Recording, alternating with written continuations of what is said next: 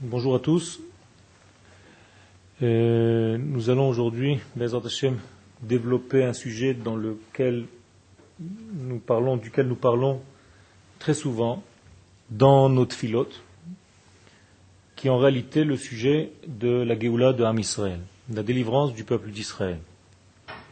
Nous allons voir que cette délivrance, en fait, se développe d'une certaine manière, elle a un sens, on peut lui donner un sens presque palpable, presque physique. Autrement dit, la Géoula d'Israël est un processus qui vient du bas vers le haut, de la même manière que le monde fut créé de la partie la plus éloignée du divin pour revenir vers le divin, de la même manière nous pouvons parler de Géoula, qui est en réalité un processus de teshuva, de retour et de réponse, qui fait en sorte que l'humanité tout entière, le monde tout entier, l'univers tout entier, tend à revenir vers sa source. Et donc le monde entier est dans un processus de teshuva qui lui-même, dans son aboutissement, va arriver à ce degré que nous appelons la Géoula de Ham Israël. Donc la Géoula de Ham Israël est le sujet le plus important que nous ayons dans le judaïsme, c'est-à-dire que le monde fut créé pour cette Géoula.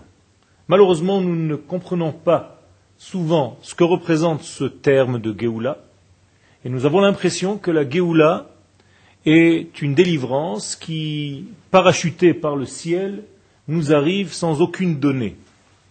Il n'en est pas ainsi. Le sujet de la Géoula est un sujet qui est primordial dans le peuple d'Israël, et les textes nous disent clairement que le souffle de Melech HaMashiach planer sur les eaux dès la création du monde. Alors je vous propose aujourd'hui de commencer par la Gemara de Sanhedrin à la page 38. Et la Gemara, en réalité là-bas, nous donne une expression qui s'appelle Zrikat Neshama. Zrikat Neshama ne veut pas dire lancer une âme, comme on pourrait le croire en hébreu, mais injecter. L'injection d'âme, une zrika d'âme, une injection d'âme qui en réalité va permettre de comprendre le processus de la création du premier homme, et à partir de ce processus de la création du premier homme, essayer de comprendre tout le processus de la délivrance d'Israël.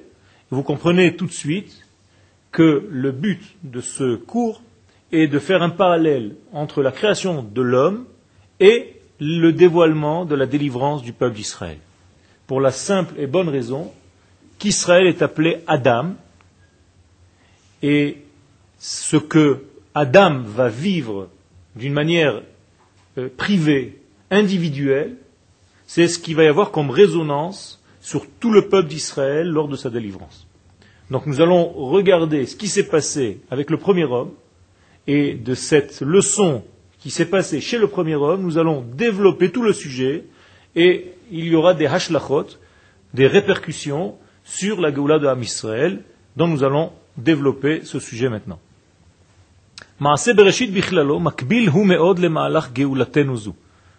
Donc ce qu'on vient de dire, c'est que le processus de la création du monde est en parallèle avec des points communs avec la délivrance d'Israël et la délivrance donc du monde entier.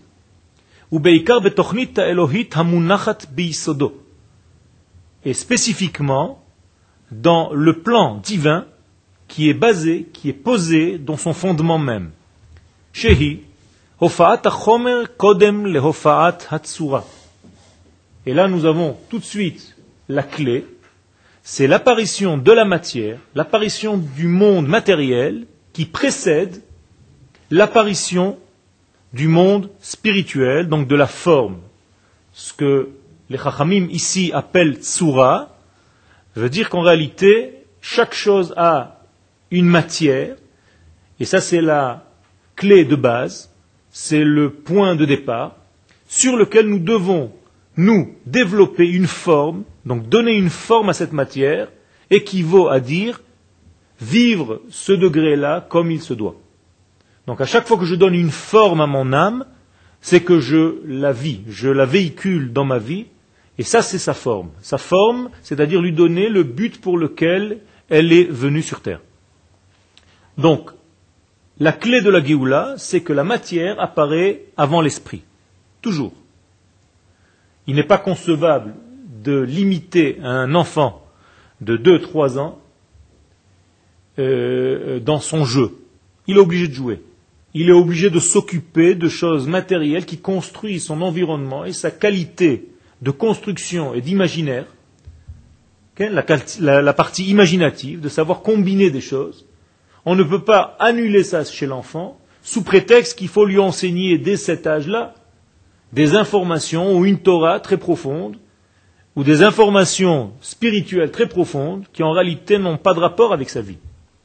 Et donc il faut développer son côté matériel volontairement, c'est-à-dire lui donner la capacité de développer cette partie-là spécifiquement, la partie très matière, pour permettre ensuite que la partie esprit vienne s'installer sur la partie euh, matérielle qu'il aura développée entre-temps.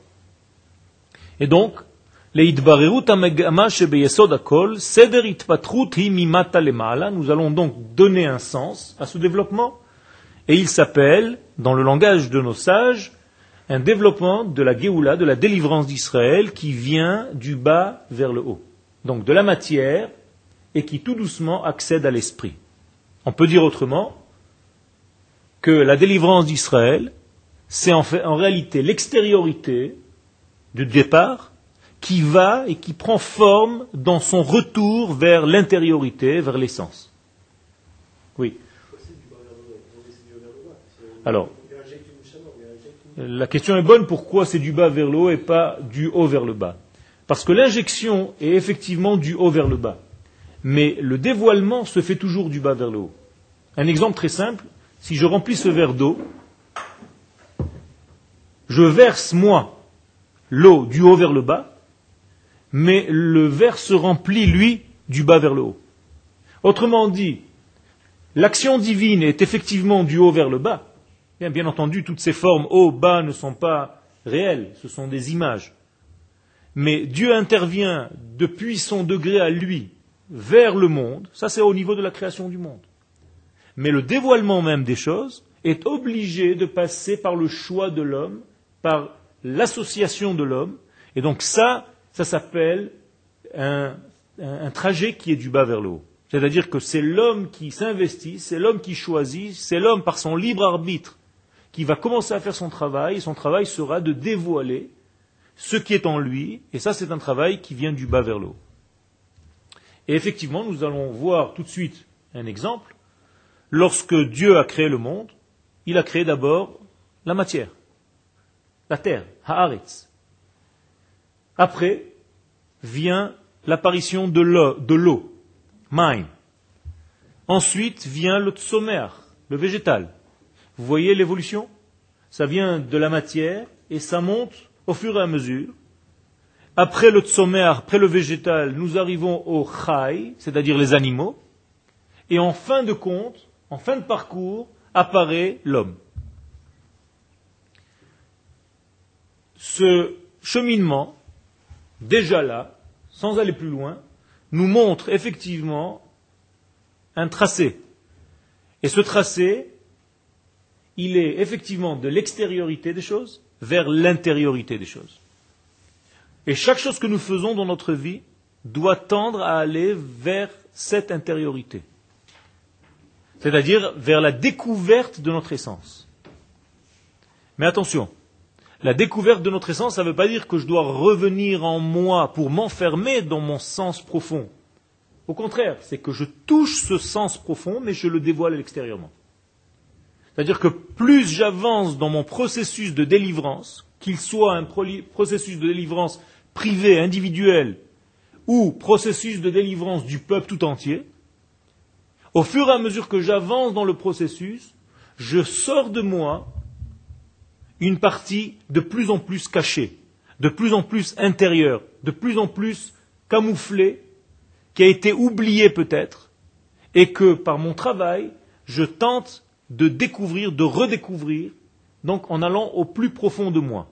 Mais c'est toujours pour le ressortir vers l'extérieur. Car le but n'est pas de revenir à l'intérieur de mon sens profond et de rester dedans, fermé. c'est de dévoiler, d'extérioriser, d'exprimer, de sortir de plus en plus de parties intérieures, cachées, secrètes, profondes, intimes, d'essence et d'identité la plus profonde. Moralité, lorsqu'on parle par exemple de la sortie d'Égypte, qui est un processus de délivrance, dans la sortie d'Égypte, il y a ce même trajet. C'est-à-dire que la trajectoire est toujours du monde extérieur vers le monde intérieur, jusqu'à ce que la sortie d'Égypte soit en réalité l'aboutissement, c'est-à-dire le dévoilement de l'identité même d'Israël. Et en hébreu, les choses sont visibles au niveau des lettres. Mi Sraim, la prison de l'identité. Car en hébreu, le terme qui définit l'identité de l'homme, c'est qui es-tu, mi, même yud, de l'être. Ce processus d'identité, même yud, va en réalité sortir de sa prison. En hébreu, prison, metzar, étroitesse. Donc, mi, sraim, la prison de l'identité. Yetziat mitzraim, sortir donc de cette Égypte, sortir de cette prison d'identité, équivaut à dire dévoilement de mon identité. Donc je peux traduire aisément que la sortie d'Égypte n'est ni plus ni moins que le dévoilement, la redécouverte, l'expression de mon identité la plus profonde. Ok? Alors, Effectivement, lorsque l'homme arrive, il n'a pas encore de définition, il ne définit pas encore les choses, pas tout de suite.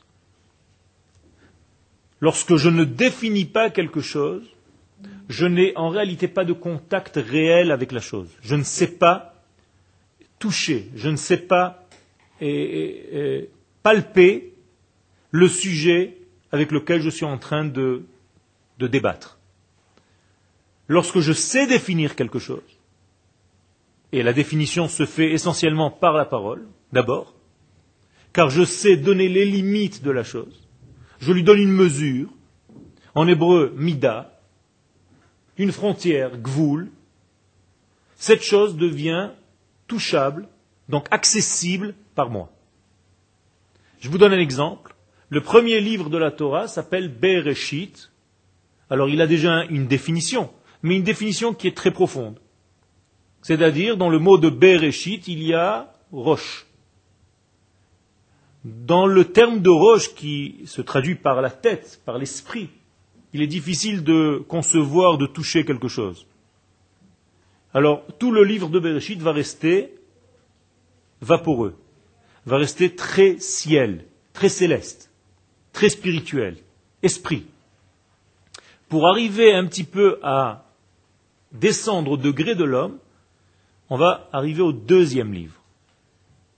Et comme par hasard, qui n'est pas un hasard, ce deuxième livre est obligé d'être le deuxième livre. Qu'est-ce qui se passe dans ce deuxième livre?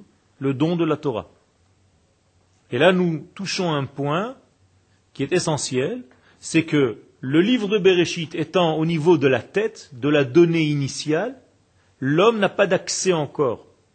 Alors que le livre de Shemot arrive, nous sommes déjà dans la dualité. C'est pour ça que c'est le deuxième livre. Et étant donné qu'il est dans la dualité, il est aussi dans la pluralité, donc il équivaut plus au monde de l'homme, car nous sommes dans un monde de pluralité. Nous sommes dans un monde de pluriel, nous sommes dans un monde de détails. Donc la Torah descend à notre niveau et je peux commencer à la définir. D'où le nom de ce deuxième livre de la Torah qui s'appelle Shemot, donc les noms la capacité à donner des noms, à définir quelque chose. Et c'est pour ça que la Torah arrive dans notre monde précisément dans ce livre-là. Alors au départ, lorsque l'homme, le premier homme est créé, il n'y a pas de nom, il n'y a pas de définition aux choses. Donc il n'y a pas de reconnaissance. Regesh, Moudaout, il n'y a pas encore véritablement un sentiment. Il n'y a pas de Moudaout, il n'y a pas eu de prise de conscience des choses, de tout ce qui a été créé avant lui. Donc nous n'avons pas de notion, nous n'avons pas de valeur, nous ne pouvons pas donner une mesure de valeur de toute la création qui a précédé l'apparition de l'homme. Car, je répète, il n'y a pas encore de définition. Et s'il n'y a pas de définition, il n'y a pas d'accès. Donc on ne sait pas ni d'où elle vient, cette création, et on ne sait encore moins où elle va. On est là. Le rôle de l'homme va être justement de commencer à préciser, de commencer à limiter, à mesurer et à définir. Rag Adam, donc l'apparition de l'homme, Koré ou Beshem, commence à donner des noms, comme il est écrit dans Bereshit, chapitre 2, au verset 19. Vaitzer Hashem Elohim min ha'adam kol chayat asade, ve'et kol of hashamayim, vayave el ha'adam lirot ma'ikra lo.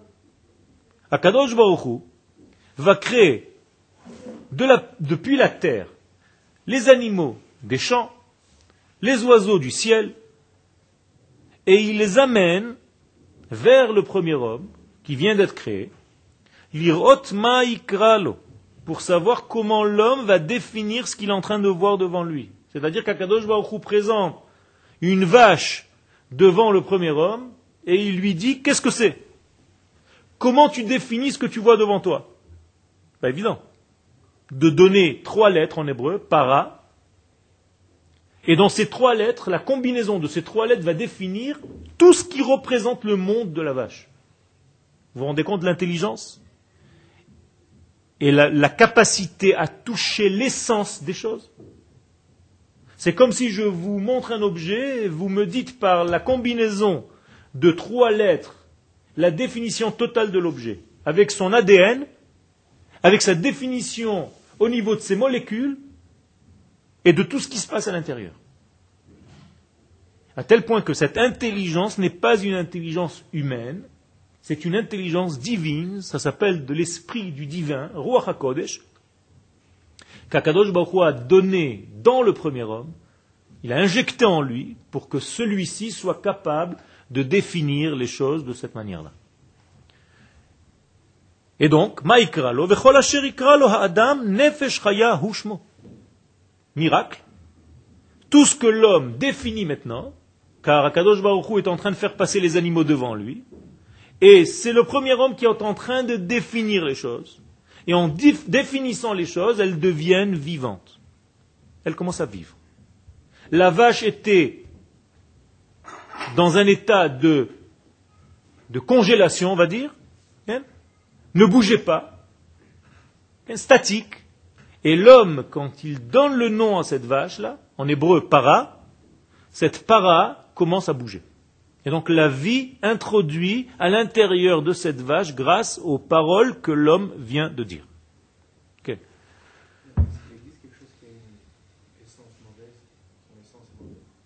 Les choses n'existent pas au niveau... Euh, toute chose à la source, il n'y a pas de mal. Tout est bien à la source. Car, Me'et Hashem ve'atov, dit le verset, depuis Akadosh Baruch ne sort jamais le mal. Il ne sort que du bien. Alors comment ça se fait que nous voyons que dans ce monde nous avons des parties qui sont apparemment mauvaises? C'est qu'en réalité, lorsqu'elles descendent ces énergies dans notre monde et qu'elles s'habillent dans différentes façons de s'habiller, ici elles s'éloignent, elles dévient de leur essence, et là elles sont recouvertes d'une clipa, d'une écorce, qui va leur donner un, un degré qui est l'inverse du bien, ou le manque de bien. Par exemple, la mida de chesed, l'attribut de bonté, d'amour, de don, de partage, c'est un attribut extraordinaire. Olam chesed ibanez, c'est la source même du monde. C'est avec ça que le monde vit.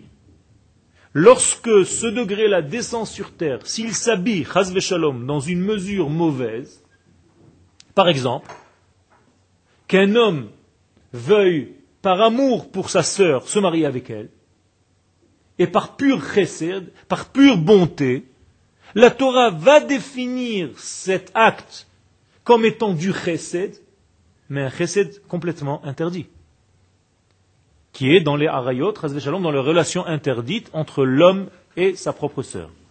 Et pourtant, le terme que la Torah va utiliser pour définir cette interdiction s'appelle chesed. Pourquoi?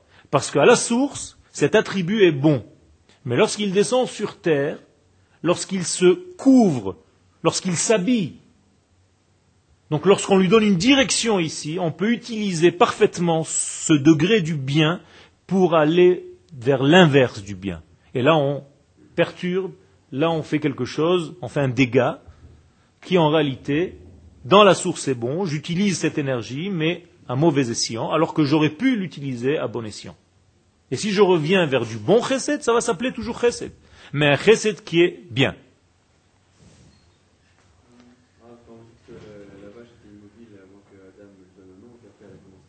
Oui. Physique, c'est-à-dire que la vie commence à, bouger, à vivre dans l'individu lorsqu'il est défini. C'est-à-dire que la parole de l'homme va donner vie. Hein? C'est extraordinaire que la parole puisse donner vie, et ça c'est une qualité, une capacité que le divin a donnée à l'homme pour ressembler au divin. Car n'oubliez pas que toute la création, c'est de la parole. Baruch chez Amar, Vehaya Haolam. Baruch Omer Donc Akadosh Baruch parle et sa parole définit, donc fait vivre. Mais volontairement, il laisse le choix à l'homme de définir lui les animaux et les plantes. Et, les animaux et, les, les animaux de la terre et les animaux qui volent, donc les oiseaux, et l'homme va commencer à les définir, et lui-même va être un associé de la création par sa propre parole, par ce don du divin que nous avons, car l'homme est défini comme celui qui parle, Ruach Memalela, un esprit qui parle. Grâce à ça, tu pourras faire vivre des choses, tu pourras donner vie aux choses. Mais la, vache n'a définie avant, l'homme il a perçu la définition. Il n'a pas défini la vache. La vache n'a pas encore de nom, même si elle a une définition, elle a une définition divine, mais l'homme décode cette définition-là et la fait vivre, la fait véhiculer. C'est-à-dire qu'en réalité, Dieu crée le potentiel, si c'est ce que tu veux dire, et l'homme a la capacité de sortir de ce potentiel et d'en faire un manifesté. Exactement, exactement, sans rien changer, comme notre âme. Nous avons reçu une âme avec des capacités et un caractère spécifique qui lui permet de dévoiler le divin. Et nous avons déjà tout reçu, toute l'information, dit l'Agmara dans le traité de Nida à la page 30. Nous avons tout reçu, toute la Torah entière. Alors, lorsque nous sortons dans ce monde, vient un ange qui fait oublier à cet enfant, à ce fœtus, tout ce qu'il a étudié dans le ventre de sa maman, et durant toute sa vie, en réalité, il va réétudier ce qu'il connaît déjà, intuitivement. Et en étudiant ce qu'il connaît intuitivement, il va tout simplement dévoiler le potentiel, car il a un potentiel, par sa naissance, il va le dévoiler au fur et à mesure de sa vie. Ça, c'est le travail de l'homme, de dévoiler ce qu'il a en lui, ce qu'il a reçu naturellement, gratuitement en lui. Son travail, c'est de sortir ce gratuit et de le mériter. La même chose au niveau de cette capacité à décoder ce qui est déjà effectivement vivant, mais que l'homme, par son association avec le divin, car c'est le but du, monde, c'est que l'homme devienne associé du Créateur pour dévoiler ce divin-là. Et donc,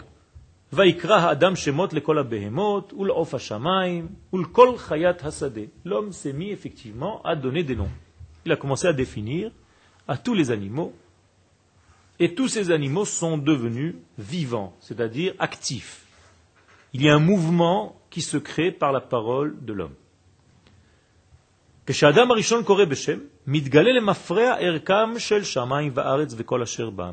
Et maintenant, rétroactivement, en donnant le nom à ces animaux, l'homme va redonner la qualité de toute la création. On va connaître à partir de maintenant le but même de toute la création. C'est-à-dire que le travail de l'homme, ce n'est pas seulement de nommer les animaux, de nominer les choses, de les définir, mais en réalité, grâce à cette définition-là, rétroactivement, on comprend même le but même de toute la création.